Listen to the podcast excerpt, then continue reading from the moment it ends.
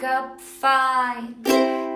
Und ich begrüße euch ganz herzlich zu einer neuen Podcast-Folge bei Krebs als zweite Chance. Mein Name ist Kendra Zwiefka und ich freue mich total, dass ich heute einen super nett aussehenden, gut aussehenden Mann hier an meiner Seite habe, den ich auch schon persönlich kennenlernen durfte. Bei der YesCon haben wir uns kennengelernt und ähm, als Marc seinen Vortrag gehalten hat, habe ich gedacht, endlich, endlich mal nichts Medizinisches, endlich mal was Spirituelles. Und ähm, Marc ist ein ganz frisch gebackener Papa und äh, ist Keynote-Speaker, ist Gesundheitsexperte und ähm, war früher Geschäftsführer einer sehr, sehr bekannten Weinmarke und ähm, hat dann die, die Vorstufe Krebs gehabt. Und alles, was danach kommt, das erzählt er dir jetzt in diesem Interview. Lieber Marc, herzlich willkommen und schön, dass du da bist. Ja, liebe Kendra, vielen, vielen lieben Dank für diese wunderschöne, wertschätzende, perfekte Anmoderation. Richtig schön. Und auch Dankeschön für die Einladung. Ich freue mich, heute hier bei deinem Podcast dabei sein zu dürfen. Super schön. Ja, ich durfte ja auch schon bei deinem Podcast als Gast auftreten und ähm, da habe ich gedacht, ich muss mir unbedingt den Marc mal einladen und äh, ja, weil ich ja auch ganz gespannt bin, deine Geschichte zu hören. Ich habe zwar einiges schon gehört auf der Bühne, aber nichtsdestotrotz die Zuschauer ja hier nicht. Und magst du einfach mal von dir erzählen? Wer bist du? Wo kommst du her? Was machst du? Mhm. Hau doch mal raus. Yes. Also ich bin der Marc, genau wie du es gesagt hast. Marc Chapoutier. Chapoutier ist mein Familienname. Das heißt, ich komme aus Frankreich. Also meine Familie hat Wurzeln in Frankreich. Mm, Und ähm, bin, als ich sechs Jahre alt war, nach Deutschland gekommen mit meinen Eltern, also mit meiner Mutter. Ja, alleinerziehende Mama, die mich da großgezogen hat mit meinen Geschwistern. Da sind wir nach Deutschland gekommen, meine Mutter beruflich und äh, habe dann mit sechs erst die deutsche Sprache gelernt. Genau.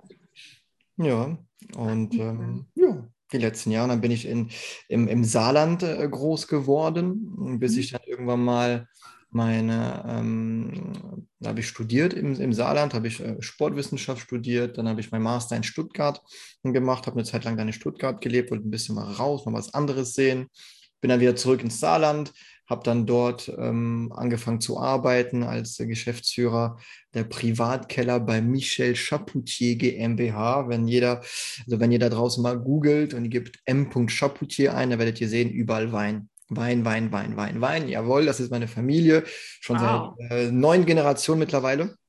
Also meine Cousine in der neun, neunten Generation ist jetzt gerade dabei, das zu übernehmen. Ähm, ein, ein Weingut und äh, ja, und ich bin der Erste der achten Generation und ich darf ähm, oder ich durfte ja ähm, Weine nach Deutschland importieren mit einer eigenen Firma und die dann vertreiben. Obwohl ich was ganz anderes studiert habe, was, Was ganz anderes gelernt habe. Aber das war irgendwie die Chance, die, die von, also die Chance, die mir gegeben worden ist seitens meiner Familie. Und ich habe mir gedacht, komm, das ist irgendwie eine Chance, das ist eine Weinmarke, das ist, äh, mein Onkel hat schon sehr, sehr viel Erfolg beruflich, mit 24 will man auch Karriere machen und äh, man will ja irgendwie jemanden, so zu, zu jemandem aufschauen können und von der Person lernen können. Und somit habe ich mich darauf eingelassen und habe dann zwei Jahre lang Vollgas gegeben. Wahnsinn. Ja, cool. Und was ist genau dann passiert? Also da warst du Geschäftsführer und hattest einen mega stressigen Arbeitsalltag wahrscheinlich und ähm, Führungskraft, denke ich mal auch. Und äh, mit allem drum und dran ähm, warst du wahrscheinlich auch, ja, 24-7 so ungefähr unterwegs, oder? Genau so, ja. Also Mhm. 24-7 unterwegs gewesen. Also für mich war, ja, also Nächte waren so sechs Stunden Schlaf, sieben Stunden Schlaf, wenn man, wenn mal eine gute Zeit hatte. Und Mhm. sonst immer unterwegs gewesen. Man kann sich vorstellen, wenn man Wein verkauft oder berät oder empfiehlt, dann sollte man auch Wein trinken. Ja, natürlich. Ja, und in dieser Phase de, de, meines Lebens habe ich angefangen, ähm, Wein zu trinken und wieder zu spucken. Oh. Also alle, die das Mhm. kennen, Ja. äh, auch schon mal eine Weinprobe gemacht haben, Ja. oft hat man so einen Eimer. Na, da hat man ein, ein Weinglas, dann kann man schwenken und dann genau. probieren und dann, dann wegspucken. Ja. Mhm. Und das habe ich gemacht, in der Tat. Irgendwann habe ich das gemacht, weil man trinkt dann so viel, dass es irgendwie, ja, Ja, ne, wenn, man, ja. wenn ich alles schlucken würde, das habe ich am Anfang gemacht und dann habe ich gemerkt, hm, auf Dauer wird das schwer.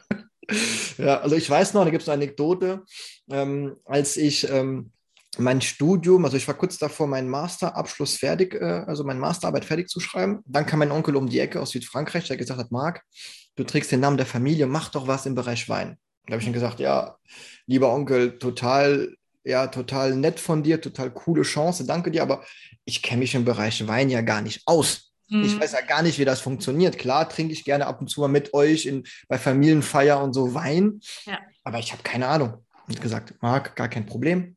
Du kommst nach Südfrankreich, einige Wochen, einen Monat, und dann darfst du mal dort alles lernen, probieren, in allen, in, in allen Abteilungen reingehen und dir alles mal angucken.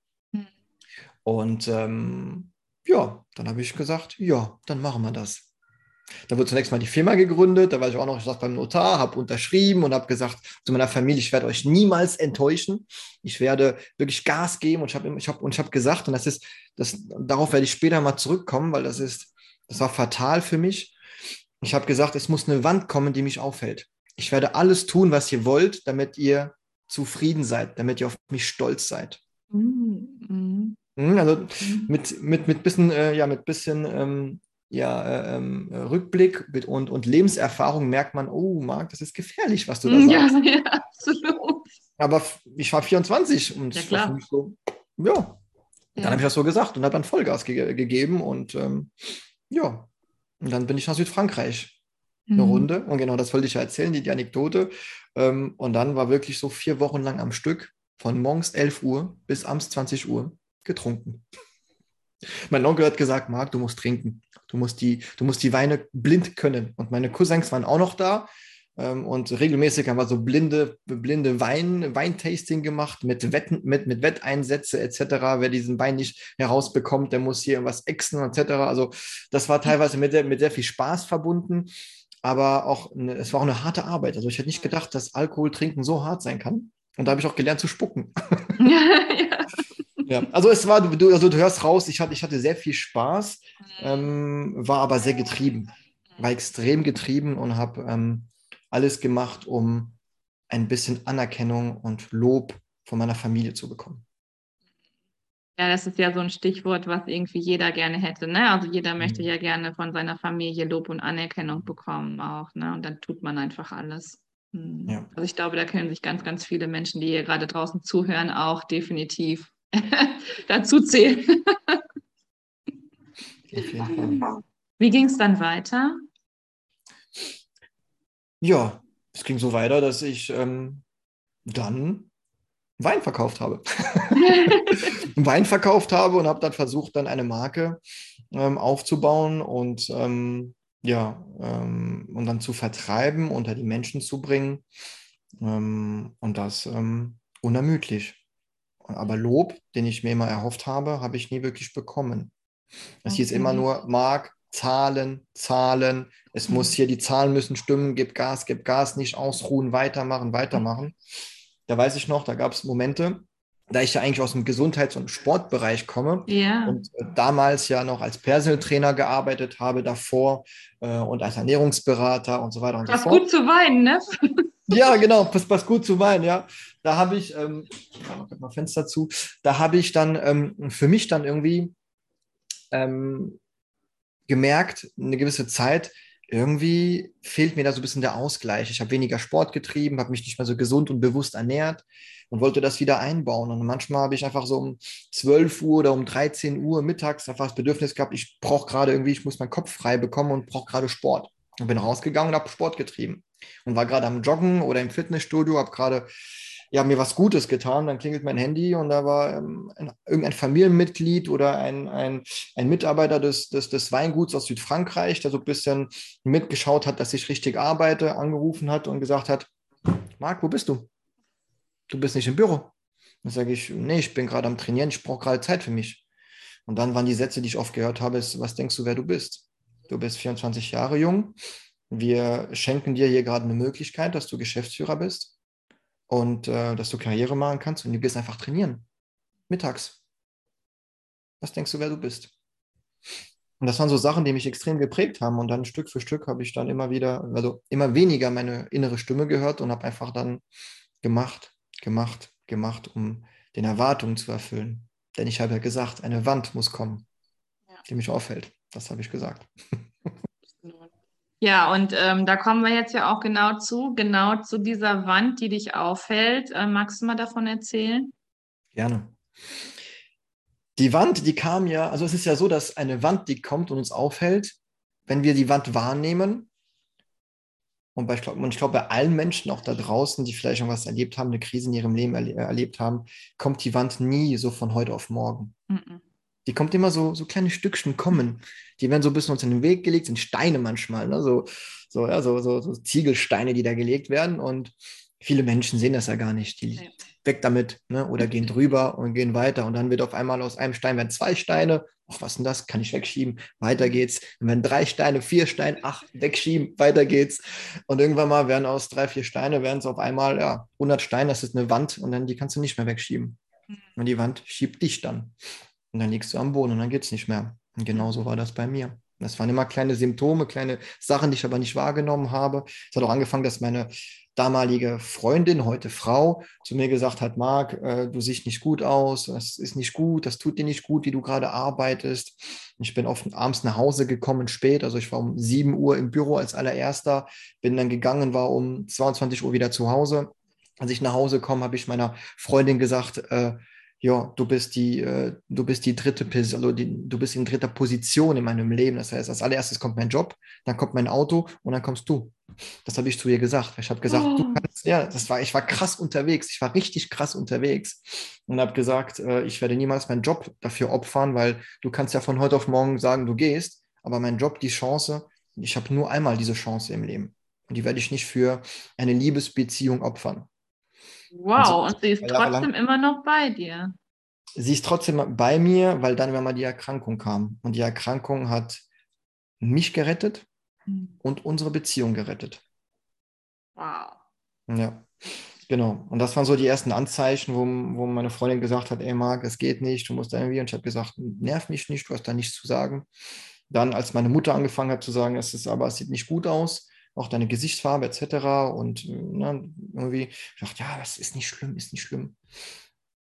Naja, irgendwann mal habe ich gemerkt, äh, nee, da ist irgendwas, was nicht normal ist. Anekdote, wir haben zwei Paletten Wein bekommen. Ne, so eine Palette Wein, da sind ganz viele Kisten drauf und wir haben auch sehr hochwertige Weine teilweise und da sind halt so Holzkisten. Also nicht Kartons, sondern wirklich so Holzkisten mit so, mit so einer spitzen Kante. Ich komme aus einer Weinfamilie, ich kenne das, ja. Ja, genau, ja dann, ja, dann kennst du das. Oder da draußen vermutlich, die das zuhören, kennen das vielleicht auch. So richtige Holzkisten mit Nägeln, die dann zugemacht worden sind. Ja.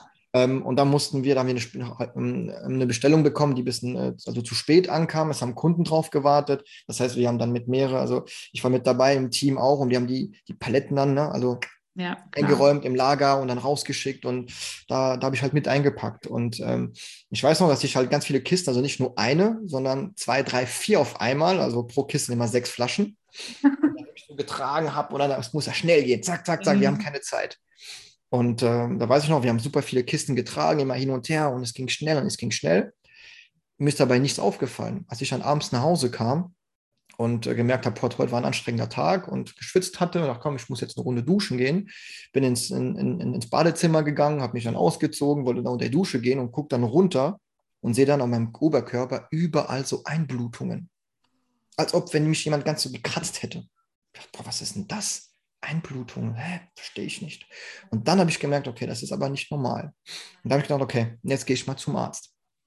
Aber das waren erste Anzeichen. Wer sich jetzt so ein bisschen in diesem Bereich Hämatologie kennt, das waren äh, aus der Fachsprache gesprochen, waren es äh, Petechen, ne, also Einblutungen, weil meine Thrombozyten extrem im Keller waren. Ja, da war ich beim, äh, beim Arzt und hat gesagt, boah, die, das sieht nicht gut aus, Blutwerte rausgeschickt äh, als Not, also als Notfall. Und ähm, paar, äh, paar Stunden später, als ich schon wieder am PC war und gearbeitet habe, habe ich einen Anruf bekommen vom Doktor, der gesagt hat, Herrn Chapoutier, bitte alles liegen und stehen lassen, nichts mehr anfassen, nichts mehr berühren, nichts mehr machen. Am besten abholen lassen, Überweisung abholen und sofort ins Krankenhaus. Ihre, ihre, ihre Blutwerte sind lebensbedrohlich. Ja, und auf einmal war ich im Krankenhaus. Ja. Wahnsinn. Also es ist ja wie, wie, so, wie so ein Film, ne? oder? Also es mhm. ist ja so wie so ein schlechter Hollywood-Film, sage ich mal, oder? In der Tat, wie so wirklich, wirklich wie so ein schlechter Hollywood-Film. Zumal das mein, mein Leben ja, also Ich war auf der Überholspur unterwegs, äh, erfolgreich, die Umsätze sind gestiegen. Wir haben echt äh, richtig geile Events aufgebaut mit einem Drei-Sterne-Koch zusammen, mit Porsche zusammen. Also habe Wow. viel Luxus äh, mit, mit, mit erleben dürfen, mit aufbauen dürfen. Und ähm, ja, das war halt geil. Ich war 26 Jahre alt und voll geil. Karriere. Ich bin am Karrieremann und ne, ich, es ist ja hier bup, bup, bup, immer mehr Vollgas. Und auf einmal bist du im Krankenhaus und dann sagt dir der, der, der Arzt, ja, das wird aber nichts mehr. Sie können es heute auch nicht mehr nach Hause gehen. Sie können sich natürlich freiwillig entlassen lassen, aber nein, bleiben Sie lieber zu Hause, äh, dann bleiben Sie lieber bei uns im Krankenhaus, denn Sie benötigen jetzt noch eine Bluttransfusion, also Erythrozytenkonzentrat. Das heißt, äh, also auch an der Stelle, by the way, bin ich extrem dankbar, dass es Menschen gibt, die Blut spenden. Ja, absolut. Ja, ich habe zwei Jahre lang habe ich, ähm, habe ich Blut bekommen, alle zwei Wochen habe ich äh, transfundiert bekommen, um zu überleben. Weil ich dann, ähm, also ich war zuerst im Krankenhaus und die haben alle möglichen Checks gemacht etc. Und ich war total unruhig und ungeduldig zu der Zeit und habe dann irgendwann mal nach ein paar Stunden gesagt, ähm, na, was sucht ihr denn? Weil ich fahre gleich wieder nach Hause, ich habe keine Zeit, ich habe ein Event, was jetzt bald ansteht, ich habe Kunden, die warten. Äh, nach was sucht ihr denn? Und die Ärzte haben gesagt, Herr Schabuti, wir dürfen gerade noch nicht sagen, wir wissen nicht, was sie haben. Sag ich aber, sie haben eine Vermutung. Sagen Sie mir bitte jetzt die Vermutung, sonst gehe ich jetzt einfach. Ich meinte, okay, Sie haben gefragt, eigentlich dürfen wir das nicht tun. Wir sagen ja Ihnen trotzdem die Vermutung, wir, haben, wir vermuten, Sie haben Leukämie. Und als die mir das gesagt haben, krass. Das Gefühl war wie, ich glaube, das kennst du, Kendra, wenn man Mhm. einem so den, den Boden unter den Füßen wegreißt. Ja. Wenn ich das Gefühl hatte, ich falle, ich falle, ich falle, ich falle, ich falle und nichts fängt mich auf. Mhm. Absolut. Ich habe direkt so Atemnot bekommen. Wir waren, ich war so in, in, in, in so einem anderen Raum, war da mit so einem grellen Licht, einem Krankenhauslicht. War ja so Mhm. abgeschottet, weil mein Immunsystem ja so abgeschwächt war. Und habe gesagt, ich muss jetzt raus. Ich muss jetzt raus an die frische Luft. Mhm. Und als ich draußen war, da sind mir die ersten Tränen gekommen und habe irgendwie gedacht, boah, was, was passiert denn da gerade? Und dann, was die meisten, und da habe ich ja einige interviewt, das ist bei super vielen so, das ist auch so ein bisschen die, die Trauerphasen, die man so ein bisschen kennt in, aus, der, aus der Wissenschaft, war zunächst mal so ein bisschen die Verleugnung so. Nein, die haben sich, die haben, die haben, die, die haben, die haben die falschen Blutwerte. Nein, das kann nicht sein. Ich stand wieder total motiviert wieder rein. So, Moment, sind das wirklich meine Blutwerte? Mache noch mal einen Test. genau, nochmal noch mal untersuchen, wirklich meine Blutwerte, ist das wirklich so? Und ähm, ja, dann ähm, habe ich gemerkt, ja, Kacke, sind doch meine Blutwerte.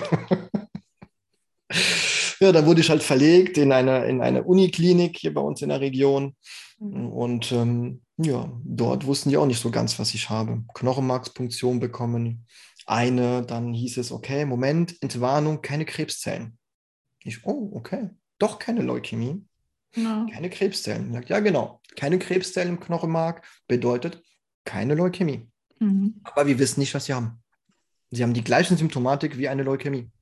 Wir wissen aber nicht, was sie haben. Und sie haben gesucht und gesucht und ganz viele Gewebsproben wieder weg- weggeschickt und Blut abgenommen, unterschiedlichen Laborwert. I don't know. Und zu Mhm. dem Zeitpunkt habe ich mich auch immer selbst freiwillig entlassen lassen, weil da gab es auch wieder so eine Anekdote. Ähm, das war echt, das hat mich echt wirklich so geprägt, als ich da in die Uniklinik kam, noch mit der, mit der Vordiagnose Leukämie. Ähm, und die dann mich gefragt haben, ähm, ob ich noch privat zusatzversichert bin. Ich habe gesagt, ja, ich habe eine Privatzusatzversicherung. Das heißt, okay, ich darf auf die Chefarzt, ähm, ähm, Chefarztetage gehen. Mhm. Und äh, auf einmal war ich dann in der Chefarztetage. In einem Raum wurde ich dann verlegt. Und dann kam ich in einen Raum rein und dann war ein junger Mann, schätzungsweise so 18, 19. Ich war ja 26. Extrem dünn, keine Haare mehr, total abgemagert. Die Eltern saßen da, ich habe die angeschaut, ich habe gesagt, was, was ist mit den Eltern los? Die haben so Augenränder gehabt, ganz blass auch. Und dann kam ich da rein und gedacht, boah, was ist denn das bitte für, du kannst dir vorstellen, wir waren in der Ja. sechsten Etage ganz oben. Ähm, die Sonne hat reingeschienen, das war wie schönes Wetter, aber irgendwie war der, der Raum so kalt und so, Mhm. boah, das war irgendwie so, ist, ist, ist so schwer zu beschreiben. Und dann dieser, die, dieser junge Mann, der, der keine Haare hatte, der ganz blass war, das war irgendwie so für mich so, boah, Ein nee, das, Horrorszenario, ne? genau, aber das will ich nicht haben. Das, das Nee. geht nicht. Und dann habe ich gefragt, als ich gefragt habe, ja, und, und was hast du denn? Das war die erste Frage, und warum bist du da? Und dann hat er zu mir gesagt, ja, ich habe jetzt mehrere Tumoren im, im Rücken und Lunge und etc. Hm. Heute weiß ich, boah, das ist, also ich weiß gar nicht, ob er heute noch lebt, aber Hm. Hm. krass. Und als er mich gefragt hat, habe ich gesagt, ja, ich weiß es nicht, ich glaube, ich habe Leukämie. Und bis zu diesem Zeitpunkt war meine Freundin an meiner Seite immer. Sie war immer super stark. Als sie diesen jungen Mann gesehen hat, ist sie aus dem Zimmer raus und konnte es nicht mehr aushalten, hat dann geweint. Ja, klar. Und für mich war klar, okay, nee, das, das geht nicht. Das geht auch mental nicht. Und dann habe ich gesagt, Moment, ich will hier raus. Ich will hier raus aus diesem Zimmer. Es ist mir ganz egal. Ich will, ich will einfach nicht. Und dann die, die kam die Chefärztin zu mir, Herr Chapoutier, Sie können ja hier bleiben. Sag ich, nein, ich will hier raus. Ich will mich jetzt selbst entlassen lassen. Ich will das hier nicht. Dann haben die so mit mir zu reden und so. Da habe ich angefangen zu weinen und gesagt, nee, ich will das nicht, ich will hier raus. Und habe ich dann wirklich selbst entlassen lassen. Und bin dann hier erst und bin dann wirklich jeden Tag ins Krankenhaus gefahren, um mir Blut entnehmen zu lassen, um meine Blutwerte zu checken. Und dann bin ich wieder nach Hause gefahren. Auf eigene. Bist du auch immer selber gefahren? Nee, nee, das, da, da, also ich habe mich fahren lassen, ja. Okay. Gute Frage. Gott sei Dank. Ja, genau. Ja, und habe mich dann selbst entlassen lassen und das ähm, ging dann einige Wochen. Äh, und dann, dann erst ein paar Tage später habe ich dann erfahren, okay, keine Leukämie. Da war für mich noch klarer, okay, dann muss ich jetzt nicht im Krankenhaus bleiben. Ich bekomme Bluttransfusion, ich bekomme Medikamente, Antibiotika, Virostatika. Ich bin eingestellt, ich passe auf, ähm, Hände äh, waschen, desinfizieren, Mundschutz anziehen und ja, passt. Ja, hat sechs Wochen, sechs, also sechs Wochen gedauert, bis ich dann irgendwann mal dann äh, die, die Diagnose ähm, äh, gesagt bekommen habe, aplastische Anämie. So hieß meine Erkrankung. Also eine ganz seltene Autoimmunerkrankung. Circa 80 Fälle im Jahr. Also ganz, ganz wenig. Es gibt zwei Therapien nur. Es gibt eine Immuntherapie namens ATG, die nur zu 60 Prozent erfolgreich ist, circa. Oder eine Knochenmarktransplantation. Und ich habe gesagt, nein, Knochenmark auf keinen Fall. Habe mir eine zweite Meinung eingeholt, bin dann nach Heidelberg äh, gefahren und dort haben die gesagt, also schnellstmöglich agieren. Ähm, entweder Immuntherapie oder Knochenmark. Sage ich nein. Dann machen wir Immuntherapie. Immuntherapie gemacht und dann habe ich gehofft, dass ich dann durch Immuntherapie wieder gesund werde. Aber ich hatte im Kopf nicht begriffen, warum ich krank bin. Das heißt, ich wollte, ich habe die Verantwortung abgegeben. Ich wollte, dass die Ärzte mich wieder gesund machen. Ich habe gesagt, komm, gib mir ein Medikament, gib mir irgendwas. Ich muss weiterarbeiten. Ne, Ich habe mir ein Geschäft, was laufen muss. Ja, und als ich dann gemerkt habe, dass durch die Immuntherapie einige Monate später irgendwie Witz nicht besser, habe ich dann realisiert, okay, das ist vielleicht doch gar nicht so schlecht, wenn ich jetzt mal meine, ja, meine, meine Geschäftsführung, meine Geschäftstätigkeit einfach mal niederlege. Weil das alles hat einen Grund. Und dann habe ich angefangen, sehr viel zu lesen, sehr viel ja, zu, zu recherchieren über meine Erkrankung, über das Thema Autoimmunerkrankung, wo das herkommen kann, die psychische Ebene mir mal anzuschauen, mein Leben nochmal retroperspektiv mir, äh, mir mal äh, anzuschauen, was habe ich denn gemacht, ähm, weil im Grunde ist keiner dran schuld, sondern ich bin selbst dran schuld. Ich habe mir das selbst herbeigerufen, das alles, nicht mein Onkel oder meine Familie, sondern ich selbst. Ich habe die Entscheidung selbst getroffen. Ja, absolut, ja. Und dann habe ich angefangen, an mir zu arbeiten. Das war so mein Eintritt in die Thematik Persönlichkeitsentwicklung, wo ich angefangen habe, mich persönlich weiterzuentwickeln und vieles zu realisieren, Besuche bei, Besuchen bei, bei, bei Coaches und Psychologen und so weiter und so fort. Und ähm, ja, nach eineinhalb Jahren, wo ich alle zwei Jahre immer Bluttransfusionen bekommen habe, äh, wo meine Organwerte, also meine Leberwerte, Nierenwerte immer schlechter wurden. Mhm. Und die Ärzte gesagt haben, wenn sie so weitermachen, dann sind noch vielleicht ein, zwei Jahre. Mhm. Dann kommt Organversagen und dann ist es vorbei. Da habe ich gesagt, okay, jetzt lege ich mal meinen Stolz auf die Seite. Jetzt reicht es mal. Hier die Rumspielerei und versuchen irgendwie wieder selbst alleine gesund zu werden. Äh, meine Familie ist hinter mir, die will, die, die, die wollen auch was von mir haben und ich will auch noch was vom Leben haben. Ja, klar. Und äh, ja, dann habe ich ähm, die Knochenmarktransplantation akzeptiert und habe gesagt, let's go. Wow. Was für eine Geschichte bis dahin schon mal und ähm, ja, unglaublich. Also was wir an uns alle ähm, aufladen und nicht richtig hinschauen wollen und immer wieder ja über die Grenzen hinausgehen und es ist unglaublich. Also jeder, der da draußen, der, der das hört, der ähm, kann bestimmt zustimmen und nicken und ähm, auch wenn es keine Krebsdiagnose ist, aber trotzdem dann eben bei ganz, ganz vielen Dingen dann auch sagen, ja, so geht es mir auch. Ne? Yes. Hm. Wow. Genau das. Wahnsinn. Wie war das mit der ähm, Transplantation? Hm. Wie war das? Also es war so, dass ich habe zunächst mal zugesagt, habe unterschrieben, jawohl, wir können suchen. Mhm. Aber die Ärzte haben zu mir gesagt, Herr Chapoutier, Ihr Genenpool oder meine, oder meine Genekonstellation ist so, so, so, also, unter, also um transparent zu sein, Mhm. hm, ich bin halber Kroate, Mhm. genetisch gesehen, ähm, Viertel Deutsch und Viertel Franzose. Und dann haben die Ärzte gesagt, okay, da ich ja irgendwie so unterschiedliche ja, äh, Genen, äh, Geneinfluss habe, ja, könnte es sein, dass es schwer wird, jemanden zu finden, der zu mir passt. Mhm. deswegen, okay, dann suchen wir mal, schauen wir mal. Mhm. Aber nach drei Wochen habe ich einen Anruf bekommen und da hieß es, wir haben einen Spender gefunden. Und nicht nur einen, sondern drei Stück. Zu Wow. 100% passend. Das ist ja ein Wunder, ne? Ja, da habe ich mal gedacht, wow. Das ist der, das einzige Mal in meinem Leben, wo ich irgendwie genau diesen Moment mir nicht erklären konnte. Mhm. Ich bin einer, der immer sehr gerne versucht, sehr schnell sich was zu erklären. Wie entsteht etwas? Oft suche, suche ich immer gerne bei, bei mir selbst oder bei den Menschen selbst. Entsteht ja wie, ne, so, wie, so wie man denkt, wie man fühlt, wie man sich Mhm. verhält. Und, dafür bekommen wir dann die Ergebnisse im Leben. Mhm. Ähm, aber das war etwas, wo ich gesagt habe, krass, das kann ich mir echt wirklich nicht erklären. Es gibt in der Tat drei Menschen, die zu 100 Prozent passen. Ja, und einer davon hat zugesagt, hat gesagt, jawohl, wir spenden. Ja. Und äh, das, weiß ich, das weiß ich noch, das war noch im Oktober 2016 und Februar 2000, ne, Januar 2017 sollte es starten. Nur eine Woche vorher habe ich eine Erkältung gehabt. Da wurde das Ganze nach hinten verschoben. Dementsprechend auch die Transplantation, also die, die, die Abnahme der, also die Spende, die, die, die, die, die Abnahme, also das Ziehen der, des, des Knochenmarkes bei meinem Spender wurde auch verschoben, weil ich dann erkältet war. Ähm, genau, und dann ging es im Februar los. Im Februar los mit einer Konditionierung, mit einem Drum und Dran, mit Chemotherapie, mit Immuntherapie. Und dann am 2. März 2017 habe ich eine Knochenmarktransplantation bekommen. Für diejenigen da draußen, die sich das nicht vorstellen können, was ist da eine Knochenmarktransplantation? Das sich nicht irgendwie mit Skalpell auf und dann irgendwie Knochen irgendwie da reinmachen, das denken viele. Nein, im Gegenteil, das ist ähm, äh, in, in, in flüssiger Form. Das heißt, mein Spender hat mehrere kleine ähm, Punktionen bekommen im Beckenkamm, also mehrere kleine Punktionen. Und daraus wurde aus dem Beckenkamm, aus dem Knochenmark, wurde Knochenmarksflüssigkeit rausgezogen. Und diese Flüssigkeit wurde mir dann intravenös hier durch meinen Venen wieder reingemacht.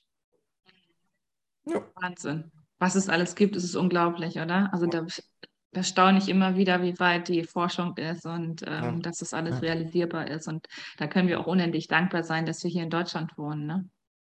Oh ja. Oh ja, extrem dankbar. In anderen Ländern ist das ganz anders. Ne? Mhm. Absolut. Müssen die gerade, was, äh, was die Kosten einer solchen Therapie müssen ja selber aufkommen. Ja, genau, Ich, richtig. ich habe mich mal informiert, ne? total spannend. Ne? Weißt du, wie Mhm. viel sowas kostet, so eine Knochenmarktransplantation? Mhm. Das wusste ich auch nicht. Ich habe mal nachgehakt und mal ein bisschen geforscht und nachgefragt. 500.000 Euro. Krass, oder? Mhm. Absolut. Und das zahlt unsere Krankenkassen. Mhm. Ohne mit der Wimper zu zucken. ja, Das ist krass. ja. Ja. Wow, Wahnsinn. Wie, wie schnell ging es dir besser? Die Frage ist halt, auf welcher Ebene ging es, ging es mir Ja, besser. also körperlich, sagen wir es mal so. Ne? Ja, körperlich ging es schon ziemlich schnell, so zwei Monate danach schon stabile Blutwerte gehabt. Mm, Also nicht so 100 Prozent, also doch stabil, aber nicht so stabil, dass sie wieder normal waren, sondern immer wieder so ne, unterhalb des Norm Normbereiches. Äh, Aber ja, körperlich wieder normal, sodass ich, ähm, also ich weiß noch, während der Transplantation habe ich ähm, ähm, also ich habe ja sehr viel gelesen, habe ja meinen YouTube-Kanal dann eröffnet, wo ich dann gesagt habe, ey, es ist eine Einbahnstraße, ich werde das schaffen, ich brauche noch eine Aufgabe, ich will jeden Tag ein Video hochladen, gerade für meine Familie, für Freunde und Bekannte, die dann wissen wollen, wie das so ist, eine Knochenmarktransplantation und damit äh, die auch ein bisschen mitbekommen können, wie es mir so geht, damit ich nicht jeden Tag jedem immer sagen muss, wie es mir so geht. Na klar. Ähm, das war so, so meine Aufgabe. Und mein Ziel war es, mit dieser Aufgabe jeden Tag hatte ich noch mir ein Ziel gesetzt, wo ich gesagt habe, wenn ich das alles schaffe, und das werde ich schaffen, dann will ich im, im September, August, will ich unbedingt nach Island fliegen. Das war so ein bisschen so mein Traum. Hatte auch im Krankenhauszimmer, hatte ich auch so einen Kalender von Island, wo ich dann alle zwei Tage immer jeden Monat gedreht habe. Das heißt, bei mir war mal Januar, Februar, März, April, Mai bis Dezember immer wieder äh, und habe mir immer wieder die so ein paar Tage immer wieder so Bilder von Island angeschaut, war das so, so schön. Und äh, ja, habe mir das im Grunde als, äh, als Wunsch, als äh, Traum dann auch erfüllt. Ja, da war ich, äh, na, transplantiert wurde ich ja im März und Ende August war ich dann mit meiner jetzigen Frau, damals noch Freundin, sind wir nach Island geflogen. Und das war auch, ja, das war auch, haben die Ärzte gesagt, ja, es ist schon ein bisschen gefährlich, weil ja, bin zwar stabil, aber Infekte etc. trotzdem noch machbar. Ich bin immunsupprimiert, da muss man aufpassen. Mir war es aber egal. Ich habe mir das, ja. das, das, war mein Traum und ich wollte mir das erfüllen. Ja. Und ähm, habe auch drauf, ja, hm, habe auch aufgepasst und ähm, also es ging alles wunderbar. Kein Infekt gehabt, war alles, ging alles gut. Genau, also du merkst, sehr schnell ging es mir körperlich wieder gut und dann habe ich dann auch im September wieder angefangen zu arbeiten. Mhm. Aber nicht mehr in der Weinbranche. Okay, ja. gut. ja, die Weinbranche, die habe ich niedergelegt, meine Anteile wieder zurückgegeben, weil ich in diesen zwei Jahren, wo ich da krank war, für mich dann festgestellt habe, nein, ich habe eine Vision und ich habe eine Mission. Mhm. Und ich habe dann irgendwie angefangen, dank, also mit ganz viel Dankbarkeit diese Erkrankung, die ich hatte, anzunehmen mhm. und extrem dankbar zu sein, diese Erkrankung zu haben. Und als Menschen gesagt haben, boah, total scheiße, sowas zu erleben, sage ich nein. Sag das bitte nicht. Mhm. Ich liebe meine Erkrankung. Die hat mir ja. so viel gegeben, die hat mir die Augen geöffnet, die hat mir ganz viel geschenkt gerade. Mhm. Und ich bin der Überzeugung, dass wir alle in Krisen, die wir erleben, ein Geschenk, also dass ein Geschenk darin verborgen ist. Absolut. Am Anfang können wir dieses Geschenk nicht wahrnehmen, weil die Emotionen da sind, das ist irgendwie, da ist Angst da, da sind die Sorgen da, das ist total normal. Aber wenn dieser, wenn, wenn wir Geduld haben und wissen, hab Vertrauen, dann kommt nach einer, einer gewissen Zeit, nach ein paar Wochen oder Monate, je nach, das ist total individuell, das ist, das darf so lange äh, benötigen, wie man, wie, wie es ist. Ähm, ja, und wenn man dann optimistisch bleibt und auch nach Lösungen schaut und ja, positiv bleibt, dann wird man merken, krass, irgendwie war das doch für etwas gut, dass ich das gerade erlebt habe. Ja, und da war für mich so klar, okay, ich will unbedingt wow. das mit Menschen teilen. Ich will, dass Menschen auch verstehen, dass die Krisen, die sie erleben, im Grunde eine Chance ist. Und dass sie wissen, was, was sie zu tun haben, wenn sie eine Krise erleben. Das heißt, voll in die Emotionen reinzugehen, zu akzeptieren, auch mal diese Höhen und Tiefen wirklich zu erleben. Wenn sie weinen müssen, dann weinen sie. Wenn sie äh, wütend sind, dann sollen sie wütend sein. Also die ja. Energie fließen, super wichtig. Absolut. Um dann irgendwann mal zu merken, okay, das hat einen Grund gehabt. Und dann selber irgendwie herauszubekommen, also herauszubekommen, was war der Grund, wie kam es und was darf ich denn verändern. Mhm. Ja, und das ist so, ja, dann das, was dadurch entstanden ist. Und äh, dann habe ich angefangen, wieder zu arbeiten und habe angefangen, dann ähm, als Freelancer mich in Unternehmen zu bewerben und zu sagen, ey, ich habe was erlebt, ich habe meine Geschichte im Bereich, also ich habe meine Geschichte, ich habe meine, meine Qualifikation im Bereich Gesundheit und Sport. Und ich möchte gerne bei Ihnen im Unternehmen, zu dem Zeitpunkt haben wir noch in Stuttgart gelebt, ähm, ich möchte gerne ja, Ihre Mitarbeiter sensibilisieren, motivieren, gesünder zu leben. Und so habe ich angefangen, ja, Vorträge zu halten, Workshops zu halten und so weiter und so fort. Und dann habe ich irgendwann mal gemerkt, dass da ganz viele Leute auf mich zukommen wegen meinem YouTube-Account die dann auch, äh, denen auch eine Knochenmarktransplantation bevorstand, die mich um Rat gefragt haben. Und oh. dann habe ich gemerkt, ja, ähm, cool, ich helfe dir sehr gerne, ich berate dich auch sehr gerne oder coache dich sehr gerne, aber ich kann dir gerne einen Ernährungsplan schreiben oder wir können Sport treiben, aber sonst habe ich keine Ahnung. Und deswegen habe ich dann sofort gesagt, okay, jetzt äh, muss ich mich fortbilden. Und habe mich dann fortgebildet als Mentaltrainer, als Resilienztrainer, also Mentalcoach, Resilienztrainer, um einfach da besser die Menschen unterstützen zu können. Und ähm, ja, aus einer Anfrage oder aus, aus einem Verlangen äh, seitens äh, ja, des Internets oder meiner Follower oder von Menschen, die ich geholfen habe, die dann mehr haben wollten, wurde dann ja eine, eine Berufung. Ja, und heute arbeite ich so als, äh, aber als Coach, als Coach, äh, Mentalcoach und ähm, ja, unterstütze Menschen, ihr Leben nach Krisen neu zu gestalten.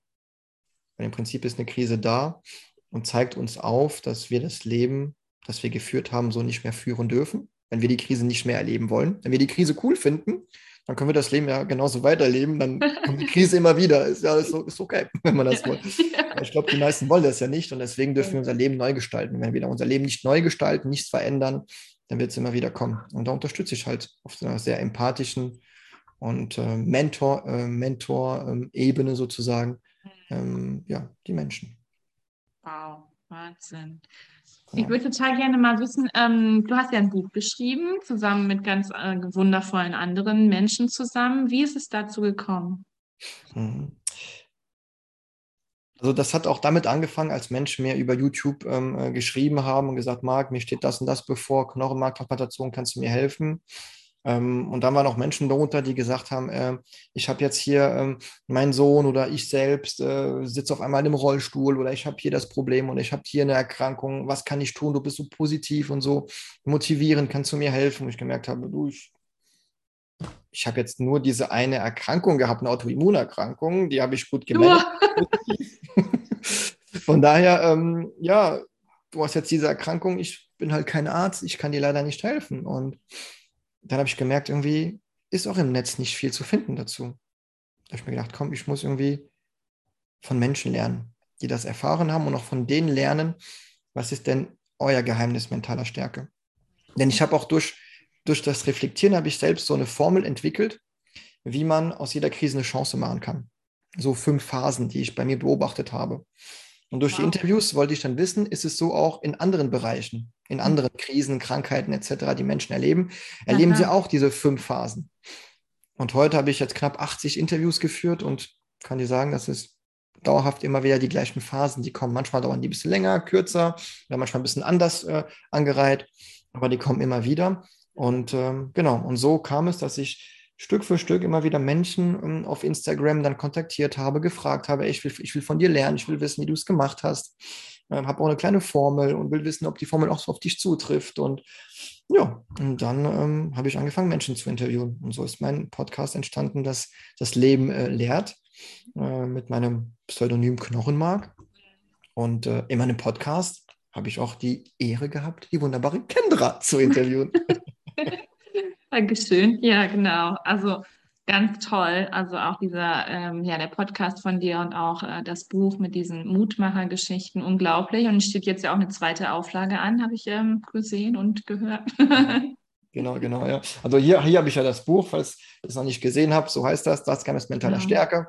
Ja, da sind halt die alle ja, Autoren mit drin und die mhm. habe ich auch alle interviewt.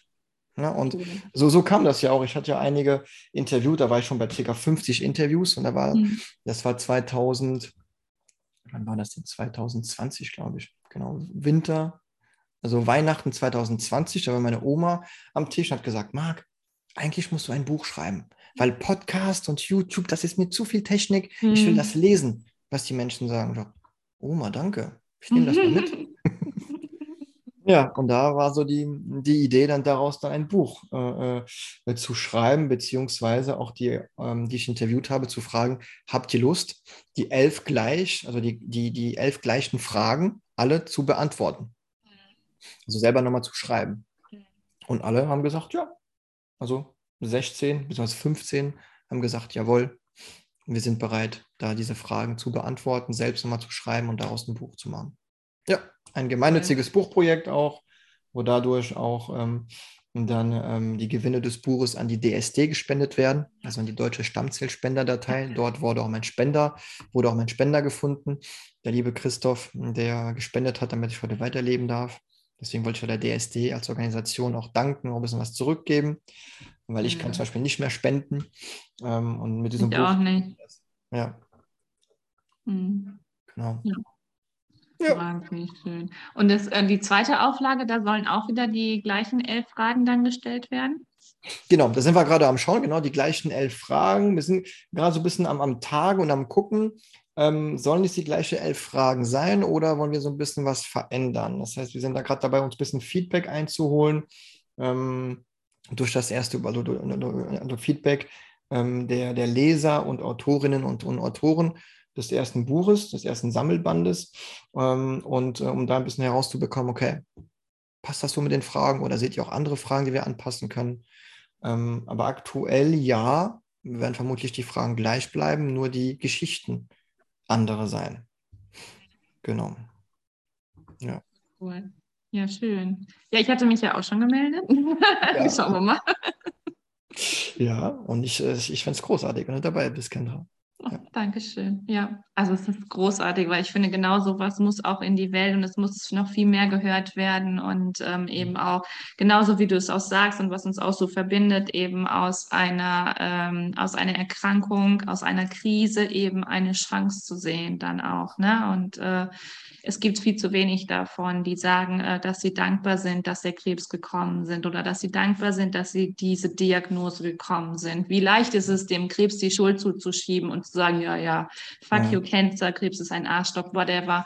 Und ähm, aber eben nicht genau hinzuschauen. Und dann ist es eben auch oftmals so, dass ein Rezidiv dann kommen kann, dann auch. Ne? Und ähm, Ja, vollkommen. Auch gerade das Thema, das hatte ich auch in, in einem Coaching mit, mit einer Teilnehmerin, die sich ähm, genannt hat im- bei, auf, ähm, bei Instagram. Ich weiß nicht, es war irgendwas mit, mit, mit, mit Cancer Fighter oder sowas nach. Ja, also ja. sie bekämpft den Krebs. mhm. Und ich glaube, am Anfang, in einer, in einer gewissen, also am Anfang ist das in Ordnung, dass Ja, man klar. dadurch sich motiviert. Das finde ich vollkommen legitim. ja, Aber ich glaube, ja, irgendwann mal darf man den Absprung schaffen, zu sagen, okay, ich habe jetzt genug gekämpft ja. und den Krebs zu bekämpfen ist auch irgendwie, Achtung, es ist provokant, was ich jetzt sage, aber den Krebs zu bekämpfen ist ja auch irgendwie sich selbst nochmal zu bekämpfen. Ja, richtig. Ist ja absolut mein Sagen auch. Genau. Ja, ja, genau. Definitiv. Und deswegen finde ich das auch ganz, ganz ähm, furchtbar, wenn man immer auch nur hört, ja, ich habe gesiegt oder ich habe den Krebs besiegt. Ja, Dann, ähm, dann hat man an sich nichts verstanden, wenn du diesen Satz sagst, dann eben, ne? Weil das funktioniert einfach nicht. und wie, und wie, wie können wir es eigentlich anders formulieren? Hast du da eine Idee? Weil darüber habe ich mir letztes Mal die also Gedanken gemacht, wo ich einen Beitrag geschrieben habe bei Instagram und habe ge was genau zu dem Thema gehabt und ein Synonym oder eine andere, wie, wie können wir das anders formulieren, als zu sagen, ich habe den Krebs besiegt? Ähm, also auf jeden Fall, das erste ist ihn annehmen, Ja, und nicht dagegen zu kämpfen, auf jeden Fall. ja, Ähm, und vielleicht, ich weiß nicht, ich bin die Reise gegangen oder ich bin die Reise gegangen oder es war, ähm, es war so eine, ähm, ja, er war da, es war so eine Station des Ja. Lebens und er ist dann aber auch wieder gegangen, als ich selber oder du selber gelernt hast, was Ja. er dir zeigen wollte. Und dann hat er gesagt, okay, jetzt kann ich wieder gehen. Und jetzt kann jemand anders die Reise dann fortsetzen in dem ist Sinne. schön, schön, Kendra, ja, ja, er ist cool. So, ich habe die, ich habe, ich habe den Krebs angenommen und dadurch ist er wieder gegangen. Genau. Ja. Mhm. Ja, ja. Ach, Marc, ich könnte hier noch stundenlang mit dir sitzen. Die Zeit ist einfach viel zu kurz, aber ähm, es war so schön, dass du da warst. Ähm, möchtest du gerne noch was mitgeben für die Menschen da draußen, gerade jetzt auch in der heutigen Zeit mit dem großen C und Mm, Ja, gerne mitgeben, dass ähm, es immer alles eine Frage der Perspektive ist. Und ähm, dass im Prinzip per se nichts negativ oder nichts positiv ist. Das habe ich so durch meine letzten mh, Fortbildungen gelernt, auch durch die vielen Seminare, die ich besucht habe, durch die Coachings, die ich äh, selbst besucht hatte und auch selbst gegeben habe, ist das im Prinzip nichts ist negativ und auch nichts ist positiv. Wir, wir machen aus der Welt, die wir gerade wahrnehmen, machen wir etwas Positives oder etwas Negatives. Und ich glaube, also bei mir war das so, so ein, so so so ein Mind, Mind, äh, Mind Changer, Mind Swift sozusagen zu verstehen. Ah, krass. eigentlich ist ja alles gut, so wie es ist. Es ist alles okay, es ist alles normal, es ist alles neutral. Und ob etwas negativ oder positiv ist, das liegt in meiner Hand. Ja. Ich habe ich hab die, ja, hab die Wahl und ich habe die Kraft und ich habe die, die Macht darüber, die Verantwortung darüber, wie ich etwas in meinem Leben sehe, wie ich lebe, wie ich denke und wie ich mich verhalte. Mhm. Und ich glaube, das ist so für mich so ein bisschen die Essenz, was ich gerne mitgeben möchte. Ich glaube, die gibt ganz viel Kraft. Ja. ja. Wow. Und möchte noch ein ganz großes Dankeschön sagen für die Einladung und für die, mhm. diejenigen da draußen, die vielleicht bis hierhin, das ist oft nicht immer, also nicht oft der Fall, dass äh, viele bis zum Schluss äh, schauen. Ähm, also wenn ihr bis dahin geschaut habt, dann großartig und würde mich auch auf Feedback freuen. Ja, absolut. Das kann ich nur zurückgeben. Marc, ich danke dir, dass du hier warst. Es war mir eine Ehre und ähm, ja, unbedingt reinschalten, auch bei deinem Podcast. Ich verlinke natürlich hier auch alles und auch mal auf deiner Website zu gucken und bei deinem YouTube-Channel und alles, was du so machst, großartig. Mach genauso weiter so und ganz, ganz viel wunderbare Momente mit deiner zauberhaften Familie. Vielen lieben Dank, liebe Kendra.